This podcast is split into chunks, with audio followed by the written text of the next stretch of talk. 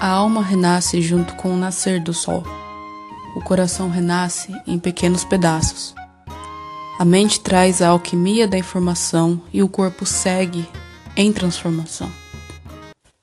E é com esse pequeno poema escrito por mim que eu preparo você para o renascimento. Meu nome é Amanda e esse é o nosso café de hoje.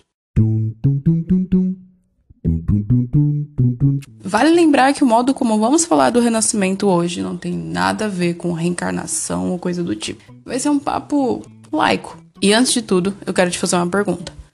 O que você faz com aquilo que te machuca e com aquilo que te faz bem? Uma briga, um término, um adeus definitivo, uma surpresa, um abraço, um alívio. Quem você se torna depois de tudo isso?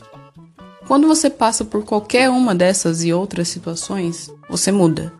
Você não é mais a mesma pessoa. No primeiro segundo depois que você sente algo, você muda. A gente muda todo dia, o dia todo.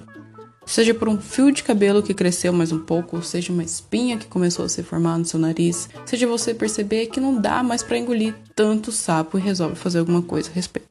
Mudar é uma coisa. Agora, quando é que você renasce? Quando foi que você se enxergou como uma pessoa totalmente diferente? Não só de olhar no espelho, obviamente, afinal você não precisa olhar para poder enxergar de fato, entende? Pode parecer óbvio e redundante, mas renascer é nascer de novo, e de novo, e de novo, e de novo, e quantas vezes for necessário para que você evolua durante a sua jornada. Não é como se você fosse renascer a cada ano na virada do ano novo também. Ou talvez seja, vai saber quais são os planos da vida para você. O certo é que não adianta ficar criando expectativa para renascer rápido. Que ideia é essa? Ninguém faz um bolo sem bater a massa antes. A gente pode analisar o renascimento como um momento único de percepção e não como alguma coisa constante. É como ver o resultado sem sentir todo o peso do processo durante o caminho todo. Quando você come o bolo pronto, você esquece que seu braço ficou cansado de bater a massa. Quando você sente apenas a sua existência, a sua mente, o seu coração, sem sentir o peso de tudo aquilo que te fez mudar, aí sim você renasceu. É literalmente a sensação do primeiro choro de um bebê. Você ainda vai ter o primeiro contato físico, vai ter a primeira refeição, vai ter a primeira noite de sono, vai ter o primeiro amanhecer. E isso vai ser único. Você vai vivenciar, absorver, experimentar cada detalhe de um jeito único, só que por um bom tempo, como uma nova pessoa. Mas para renascer, a gente precisa mudar. Para mudar, a gente precisa sentir. Para sentir, a gente precisa se permitir.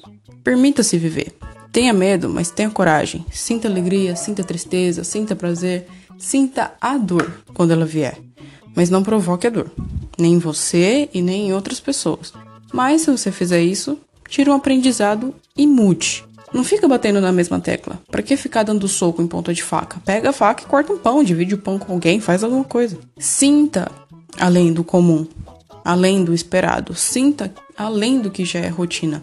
Vai assistir aquela mesma série hoje? Vai ver de novo aquele mesmo episódio? Ou você vai se permitir assistir um filme diferente, que talvez tenha uma música que você vai gostar, e essa música vai ter uma letra que conversa com você exatamente sobre as coisas que você está passando agora? Quais as chances? Eu sinceramente não faço ideia. O que eu sei é que, se você não se permitir isso ou qualquer outra coisa, as chances realmente não vão existir. Sinta algo novo. Observe as coisas de um jeito novo. Seja resiliente. Porque ser resiliente ajuda muito a construir uma pessoa melhor. Não tenha dó de jogar fora aquela sua versão que te atrasa para que você possa renascer. E é exatamente sobre a resiliência que a gente vai falar no próximo encontro. Sim, aquela tatuagem que muitas pessoas fizeram em 2017, que tomou o lugar do símbolo do infinito. E aí, o café tava bom? Foi bem rapidinho, né? Então, vai lá no Instagram do Café com Voz. Sempre tem um bônus para você. Comenta no post desse podcast que você achou, manda para aquela pessoa que você acha que vai curtir também. Enfim, valeu por ficar até o final desse papo e até o próximo café.